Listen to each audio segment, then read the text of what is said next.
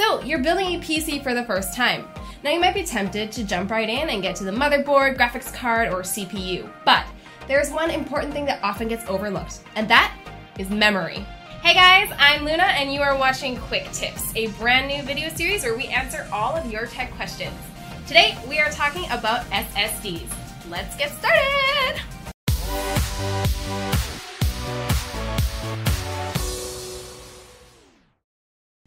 Now, before we go any further, first, what is an SSD?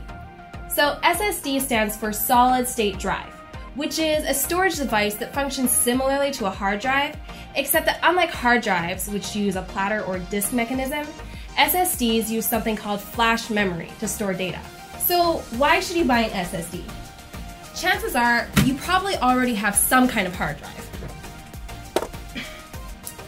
So you may be thinking, is it even necessary to have an SSD? Here's the thing. They're way faster and smaller. This means that you'll be able to store and access your data much faster than with traditional hard drives. So whatever programs or files you want to open, like video games, music, or photos, or other software, you're going to notice a significant boost in performance across the board. So now that we know what an SSD is, let's talk about the different types that are available. So the most common types of connection interfaces out there are SATA, PCIe, and M.2. In storage capacity, they range anywhere from typically 256 gigabytes all the way up to 1 terabyte. SATA, or serial ATA, is the most common type of connection interface and usually comes in a 2.5 inch form factor. They have better hardware compatibility, which means that whether you have a desktop or a laptop, they're pretty much guaranteed to work with your system. PCIe, or Peripheral Component Interconnect Express, uses a direct data connection to your motherboard. This allows for faster communication between your SSD and the motherboard. In fact, PCIe SSDs can have transfer speeds of up to three times faster than SATA SSDs. Lastly, we have M.2, which offers the best of both worlds. The great thing about M.2 is that they're super versatile because they can be compatible with both SATA and PCIe devices.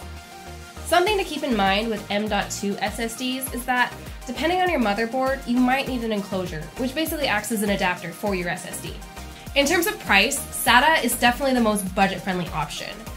For the faster speeds that PCIe offers, you'll definitely pay more, while M.2 is the most expensive option. To figure out which interface is best for your system, you'll first have to find out which connector types are compatible with your motherboard. Now it's time for the key question What type of SSD should you buy? So this really depends on what you're using it for. So for example, if you're a gamer, an SSD is a must-have in order to speed up loading times and help the games run faster and smoother. If you're just doing some casual gaming and playing lower spec games, you could definitely get by with a 480 gigabyte SATA SSD. But you also might want to consider getting something with a bit more storage capacity, like a 960 gigabyte. Now, if you're a more hardcore gamer playing high spec games, you'll probably want to consider getting something more powerful, like a 1TB PCIe SSD. Or maybe you're a designer. In that case, if you're doing some graphic design on, for example, Photoshop, then for sure a 512GB SATA SSD would be more than enough. But for more resource intensive tasks like 3D design or video editing, then something like a 1TB M.2 or a PCIe SSD will definitely make your life a lot easier, especially for rendering and exporting large files. This goes for programmers and developers as well. Having an SSD will do wonders for accelerating your PC's performance. Faster boot times, file transfers, downloads, you name it. Perhaps none of these apply to you, and you just need something for your work computer to store your documents on. For this, a 480GB SATA SSD would be perfect for the job.